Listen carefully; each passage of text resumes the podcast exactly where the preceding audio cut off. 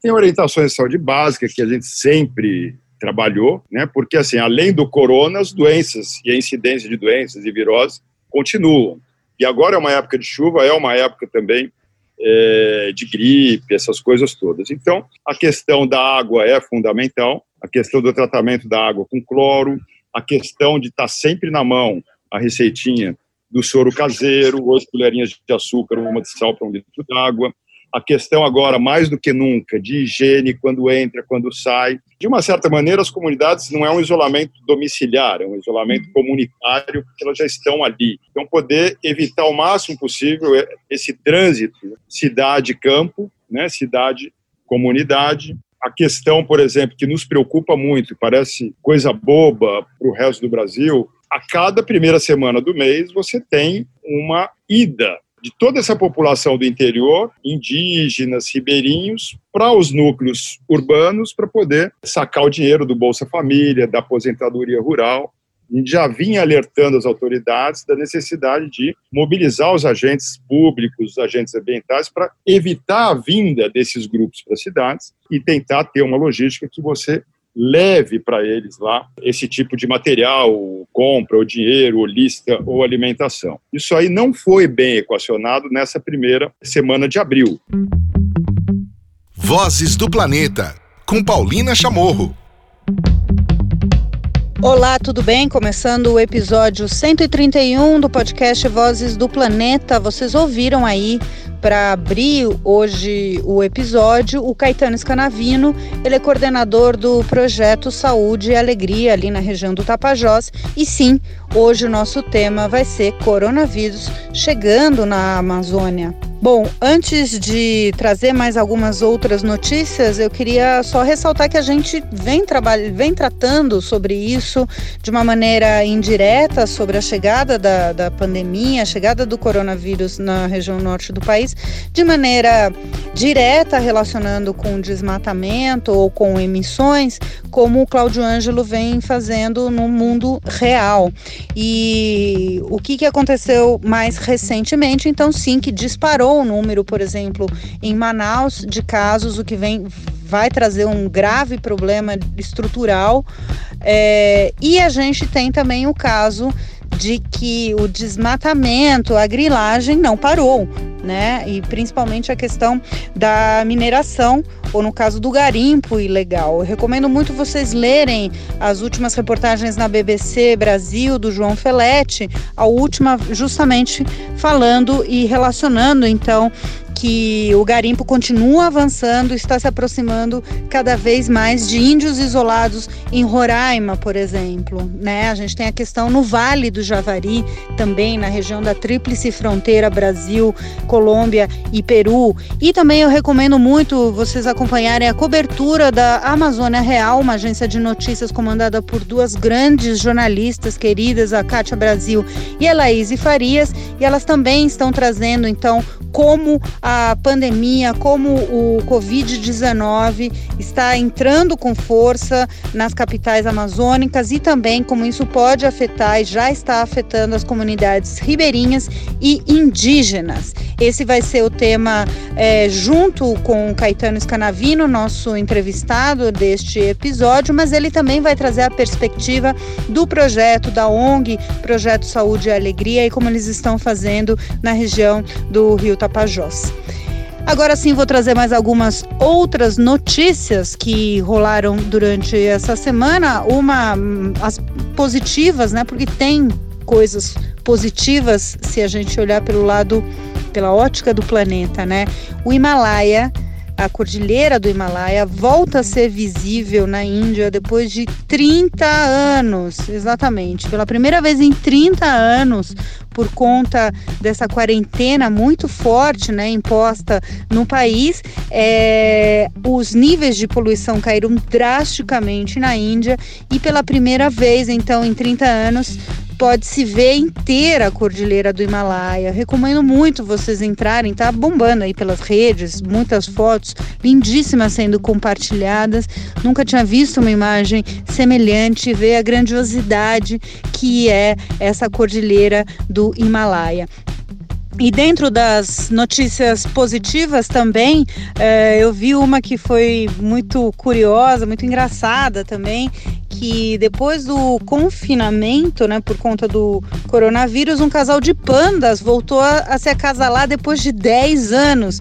Isso rolou em Hong Kong eles não estavam sozinhos há muito tempo, então foi a primeira oportunidade em 10 anos, é, sem visitas públicas ao parque onde eles estão, então não demorou muito e estavam se acasalando. Bom, essa é uma notícia positiva com relação à, à fauna, mas o Cláudio Ângelo vai trazer um estudo bastante preocupante falando de biodiversidade no seu mundo real, logo depois então dessa entrevista com Caetano Scanavino, da ONG Projeto Saúde e Alegria, falando sobre coronavírus e Amazônia, que você ouve agora. Entrevista continuamos tratando sobre coronavírus e por aspectos e trazendo pessoas é, para enfim, entenderem o caso, conversarem com a gente, dividirem, né, sua, os seus trabalhos e as suas opiniões, né, e o seu conhecimento, principalmente, que é o que mais a gente precisa hoje, é conhecimento e não tanto opinião, é, aqui no podcast. O nosso convidado hoje é o Caetano Scanavino, ele é coordenador do programa Saúde e Alegria. Tudo bom, Caetano? Prazer te receber. Bom, Paulina, Paulina, sempre bom estar junto. Às vezes essa vida aí virtual também, essa questão está deixando a gente mais próximo do que antes. Essa é uma situação completamente paradoxal, né? O convite hoje, Caetano, para participar aqui no, no podcast é porque, infelizmente, uh, o coronavírus chegou com força na Amazônia e a gente queria entender, através do trabalho do programa, é, do projeto Saúde e Alegria, como vocês estão, né, que trabalha já há tantas décadas justamente com a saúde das comunidades ribeirinhas, né, e das comunidades indígenas, como vocês viram a chegada disso, como existia já uma prevenção ou não tem, nesse caso, um tipo de prevenção para ser feita no, no ambiente, né, na, no, na Amazônia, é, com a chegada da pandemia aí?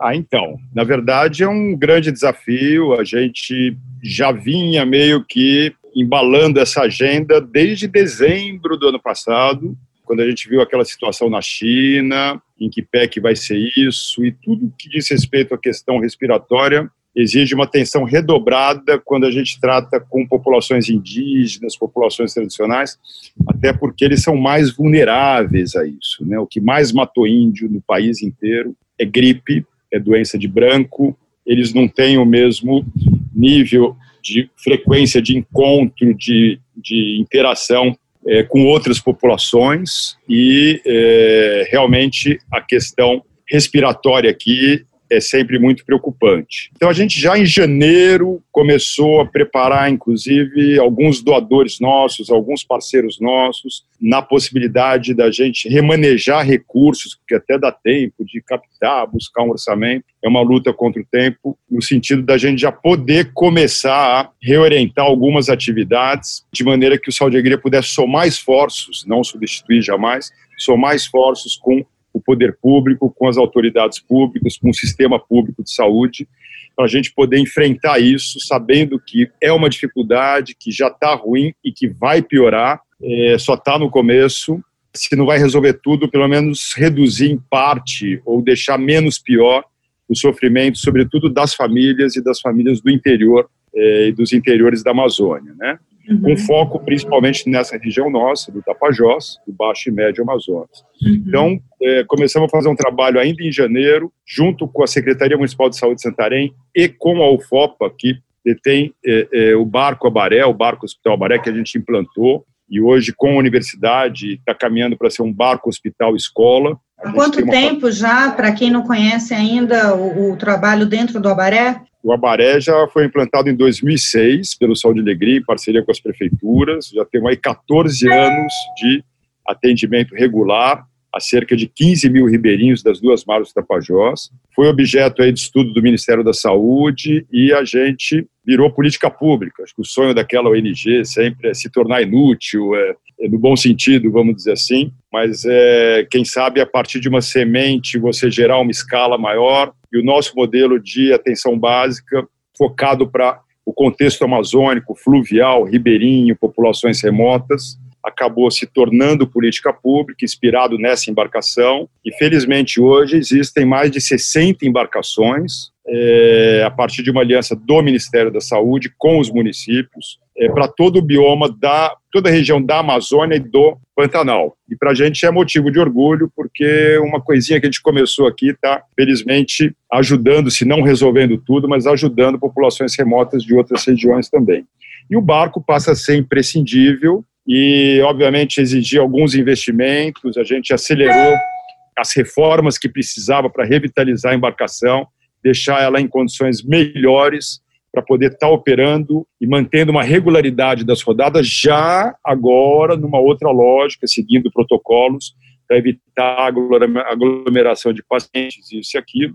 Fez uma primeira rodada, agora para e eh, a gente deve fazer aí nos próximos quatro meses pelo menos uma frequência de retorno mensal a cada comunidade, a cada aldeia. Liderado pela Prefeitura de Santarém, através da CENSA, Secretaria Municipal de Saúde, com a gestão naval, responsabilidade da UFOP, Universidade Federal do Oeste do Pará, e o Saúde e Alegria no campo das ações complementares. Então, de uma certa maneira, o barco passa a ser uma peça fundamental é, no combate à questão da epidemia. Juntamente com a universidade também, é, estabelecemos aí uma parceria e com outros atores aqui de Santarém. Para a gente, não tem o Vale do Silício? Como é que a gente pode pensar no Vale do Tapajós? A Universidade Federal do Pará? Do Oeste do Pará. Ah, o, o FOPA, o FOPA. E então, como é que a gente pode? É, eu sou sempre um adepto de tecnologia de ponta na ponta se as coisas demoram mais para chegar na Amazônia, que chegue o que tem mais update possível. Então, a gente está produzindo diariamente, enquanto a gente está falando aqui,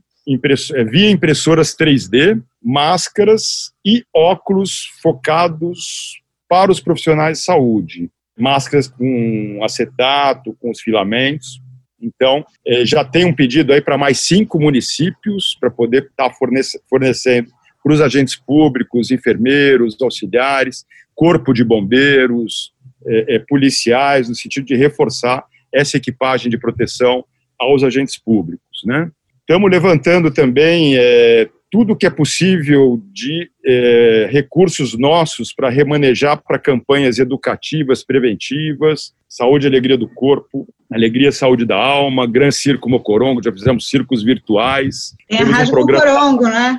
Isso, a Rádio Mocoronga tem um programa, vocês podem aí acompanhar, né, pelo Spotify, pela Rádio Rural AM de Santarém, todo domingo, 11 horas da manhã, a Rádio Mocoronga do Projeto Saúde Alegria, com os repórteres rurais das comunidades, Maravilha. trabalhando muito a questão da informação para esse público, porque quando a gente vê a mídia em geral, ou se você assiste a televisão tradicional, o público é mais aquele público para uma realidade de classe média, que pode fazer um confinamento, pode ficar lá no seu apartamento, ou vamos é, é, trabalhar e vamos manter os idosos na casa, mas aí você tem que partir do pressuposto que tem uma casa com instalações que você pode isolar aquele idoso. Não é o caso de uma periferia urbana, você tem às vezes 12 pessoas para dividir dois cômodos numa periferia como Paraisópolis ou a Rocinha, não é o caso de uma comunidade ou de uma aldeia na região aqui é, de Santarém ou da Amazônia, em que você tem muita gente, às vezes clãs familiares, que dividem o mesmo barraco de palha. Né? Pois é. Essa abordagem que eu queria te perguntar agora, Caetano, quais são essas as características é, do corona, tanto para o, o, as pessoas né, que podem ser afetadas, quanto é, porque são, são diferentes componentes, né? Além de ter uma propagação muito rápida, né? O nível né, de, de infecção é muito rápido, né, de contaminação. Você ainda tem a questão de falta de equipamentos. Você tem a questão de não conseguir ter equipamento para fazer teste antes, para saber se está ou não está com coronavírus. E na região amazônica, né, você tem as grandes distâncias, essas particularidades, né, de que cada, cada região, cada comunidade, cada aldeia tem uma série de, de, de, de diferenças, né, então, quais seriam os impactos ou quais seriam essas particularidades deste, dessa pandemia chegando na Amazônia agora? Então, é um problema sério, assim, é, é, aqui a gente não tem a mesma concentração populacional que uma cidade como São Paulo, como Rio de Janeiro. Mas, assim, além da população, né, principalmente os indígenas, populações tradicionais, ter uma vulnerabilidade maior para questões respiratórias, o grande problema aqui é estrutural. Então, é, se a gente pegar, por exemplo, é, a questão dos respiradores, que passam a ser de fundamental importância com a situação do corona, você pode, quem sabe, salvar a vida, uma vida por semana, uma média, uma vida a cada 10 dias, é, a partir do suporte de ventilação para apoiar a respiração. Um grande problema. Você tem é, municípios aqui que estão a 800 quilômetros de um respirador. Né? O, o país está é, 60% dos municípios do Brasil não tem nenhum respirador. Então você tem a questão dos respiradores, você tem três questões. Uma, que se faz necessário urgente para ontem, né? Revitalizar respiradores que estão quebrados e exigem reparo. Dois, redistribuir esses respiradores. Porque, por exemplo, se você tem lá na região sudeste, mais ou menos, Rio, São Paulo, um respirador para cada 2,4 mil pessoas, no Amapá, por exemplo, você tem um respirador para cada 9 mil pessoas. Uau. Em Santarém, um respirador para cada 20 mil pessoas, onde eu moro. Está chegando agora respiradores de Santa Catarina, o que deve, são 15 respiradores mais 8 que chegam, 23, o que reduz um pouco um respirador para 13 mil pessoas, ainda assim, é, é uma situação muito complicada. Uhum. E, então, assim, a questão do colapso aqui, ela pode ser mais rápida, não necessariamente pela quantidade de infectados, mas pela quantidade versus a carência infraestrutural. Uhum. E aí você passa a perder vidas, perder pessoas, não necessariamente pelo vírus, mas pela falta de estrutura para poder dar um atendimento mínimo que seja, você poderia estar salvando a vida dessa pessoa se tivesse um aparato, um, uma UTI, ou enfim, um, um mínimo de condição estrutural para poder estar tá atendendo aquele determinado paciente. Então, esse é um problema grave que a gente tem aqui, que se soma também a uma série de outras carências, como a questão do saneamento básico.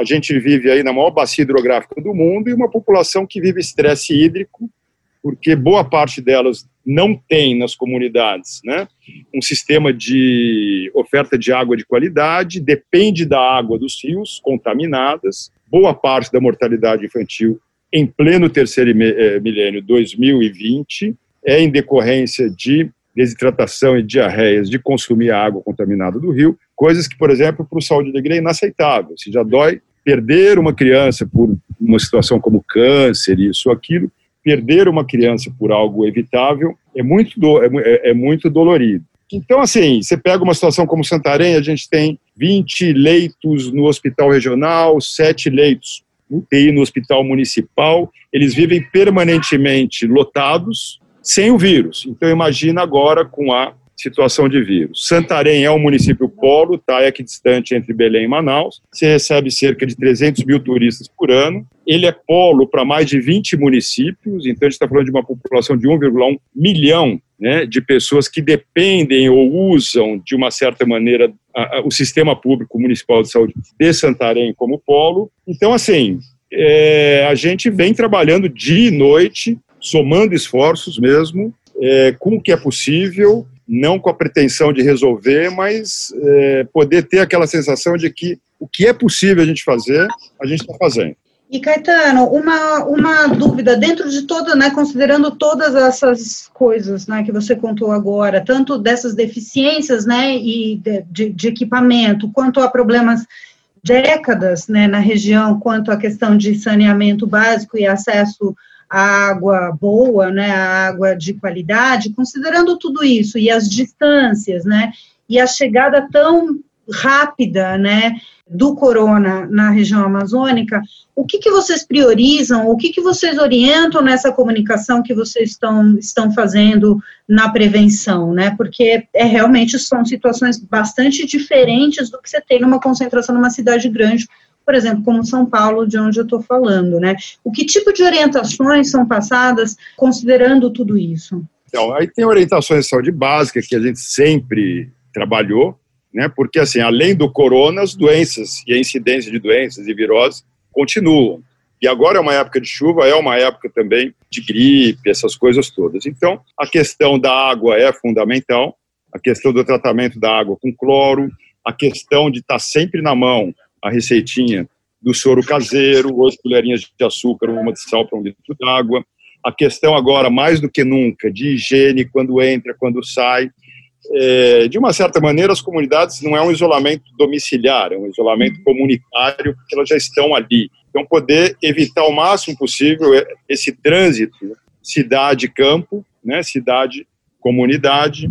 A questão, por exemplo, que nos preocupa muito, parece coisa boba para o resto do Brasil, mas a cada primeira semana do mês você tem uma ida de toda essa população do interior, indígenas, ribeirinhos, para os núcleos urbanos para poder é, sacar o dinheiro do Bolsa Família, da aposentadoria rural. A gente já vinha alertando as autoridades da necessidade de mobilizar os agentes públicos, os agentes ambientais, para evitar a vinda desses grupos para as cidades e tentar ter uma logística que você leve para eles lá esse tipo de material, compra, ou dinheiro, ou lista, ou alimentação. Isso aí não foi bem equacionado nessa primeira é, semana de abril. Uhum. Então, é muito triste se uma situação dessa possa vir a gerar uma bomba epidemiológica é, no retorno dessas pessoas às suas aldeias, às suas comunidades. E eles precisam, eles precisam vir comprar coisa, mantimento, isso e aquilo. O nível de informação que chega lá também ele não é adequado para o contexto cultural dessa população. Muitos acham que ah, isso é uma doença da China, não vai chegar aqui. Então, assim, não existe ainda aquele alarme, mais ou menos, em relação à questão da gravidade desse vírus, né? E aí você tem também essa situação de distâncias, você tem é, a questão da alimentação, é, a gente está tentando trabalhar ali kits de proteção, não adianta falar álcool, então você tem que trabalhar com sabão. O sabão, ele é até melhor que o álcool, né? A molécula do sabão quebra a proteína do vírus, é imediato, não precisa nem esperar muito o álcool. Mas assim, eles precisam ter isso aí, eles precisam ter esse sabão, eles precisam ter condições para poder permanecerem lá. Uhum. Então, assim, são desafios grandes, eu acho que o Brasil inteiro aí tem um desafio novo pela frente. Eu não posso falar, puxa, vamos nos preocupar com a Amazônia, porque eu acho que tem que se preocupar com todo mundo, todo o Brasil. A situação nas periferias urbanas também são muito preocupantes. Eu acho que a gente precisa estar junto, se ajudando, é, relevando aí questões de cunho político, ideológico, direitas, esquerdas, governos, não governos, para,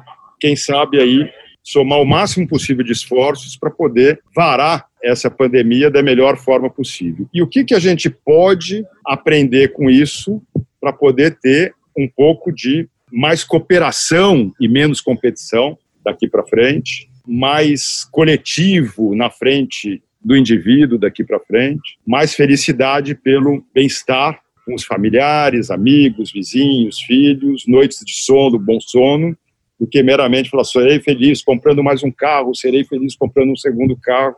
Enfim, significar muitas coisas, né? É, quem sabe aí para aprender a sair dessa para buscar mais saúde e alegria aí nas nossas vidas. Caetano, te agradeço muito. Bom, infelizmente esse esse tema e essa história ainda vai durar bastante aqui, então te convido um pouco mais adiante para trazer umas atualizações da situação na região, da, do trabalho que o Saúde e Alegria é, está fazendo, né, já vem fazendo, né, como você contou, já desde dezembro começaram a se preparar, né, a ter um olhar já mais de prevenção com relação a isso. E te agradeço muito hoje essa participação hoje aqui no Vozes do Planeta, contando é, um pouco do trabalho que vocês vêm fazendo frente à pandemia. Muito obrigada. Valeu, a gente que agradece, estamos aqui, saúde e alegria, se cuida, porque você também é muito importante para o planeta.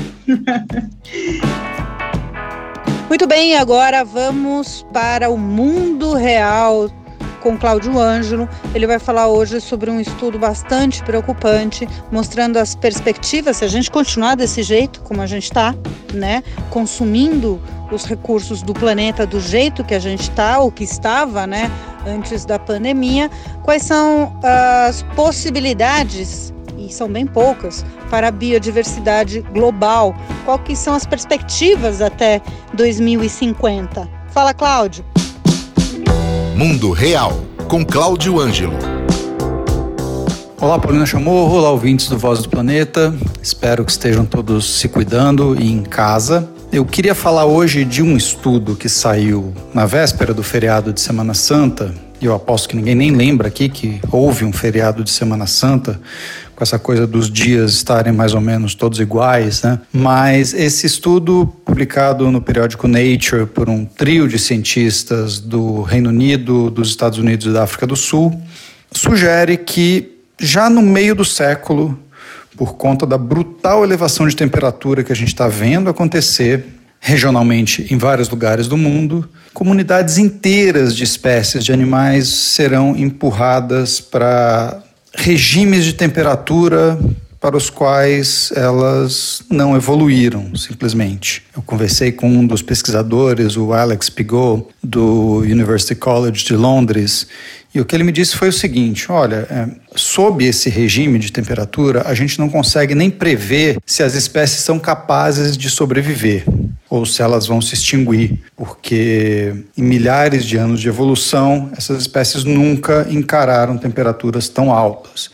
Então a gente não consegue é, entender qual é o limite de adaptação dessas espécies. E a conta que eles fazem é que já em 2050 a gente pode ter uma situação em que 90% das espécies da Amazônia, né, entre 80% e 100% das espécies da Amazônia, é, estarão expostas a temperaturas além do seu limite. Isso não significa necessariamente extinções em massa, mas pode ver, pode ser que venham a acontecer extinções em massa.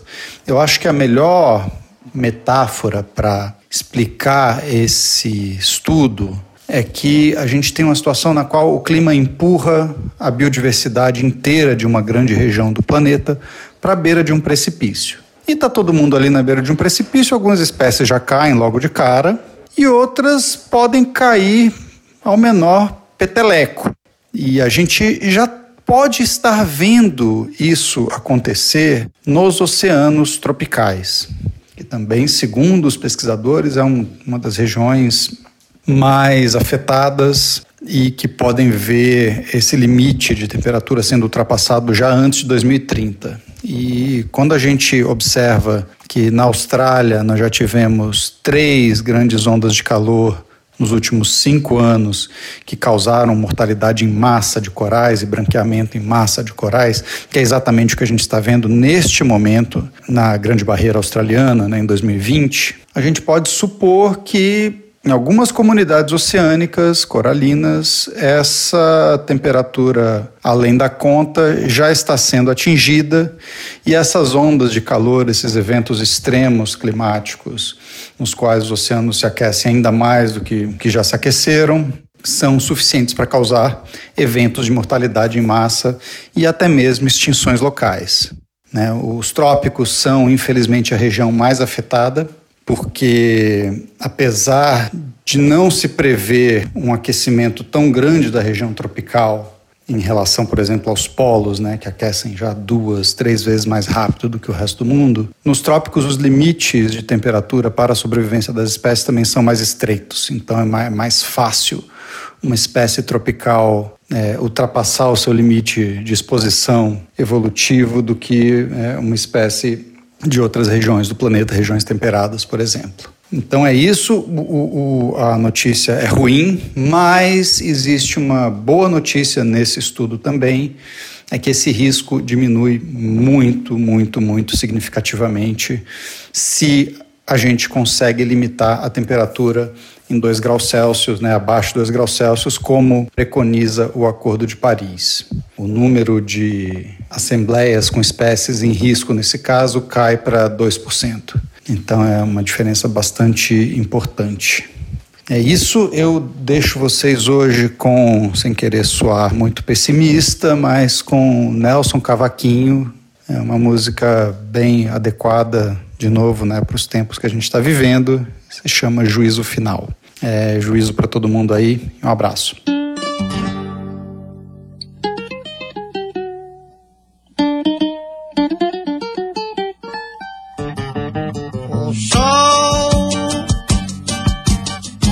de brilhar mais uma vez a luz há de chegar aos corações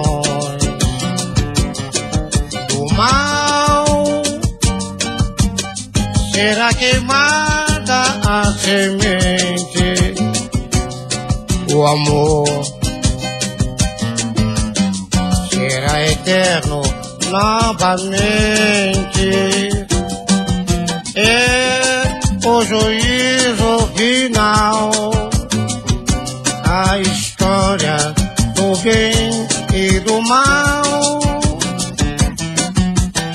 Quero terrores pra ver a maldade desaparecer.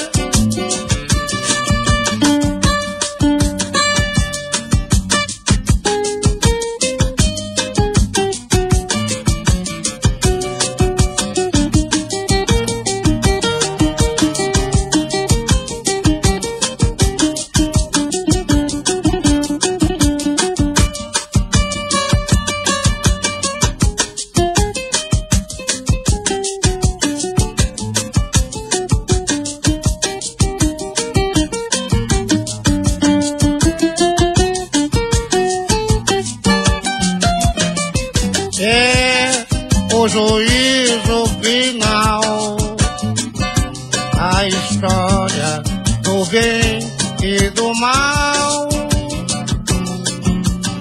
Quero terrores pra ver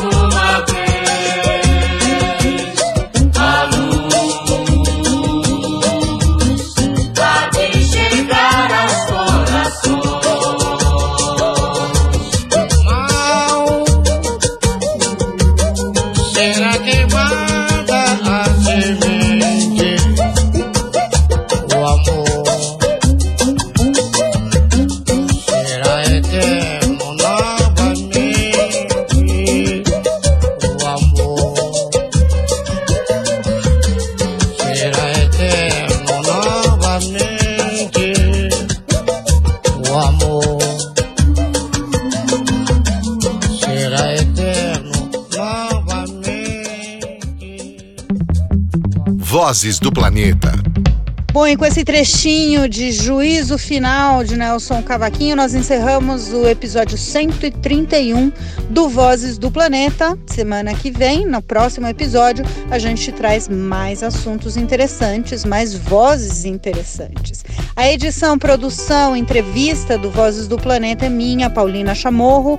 Na produção, o André Cazé. E nos trabalhos técnicos temos o Marcelo Bacará e toda a galera, a equipe parceiraça da Compasso Colab. Até a próxima. Tchau. Vozes do Planeta. Com Paulina Chamorro.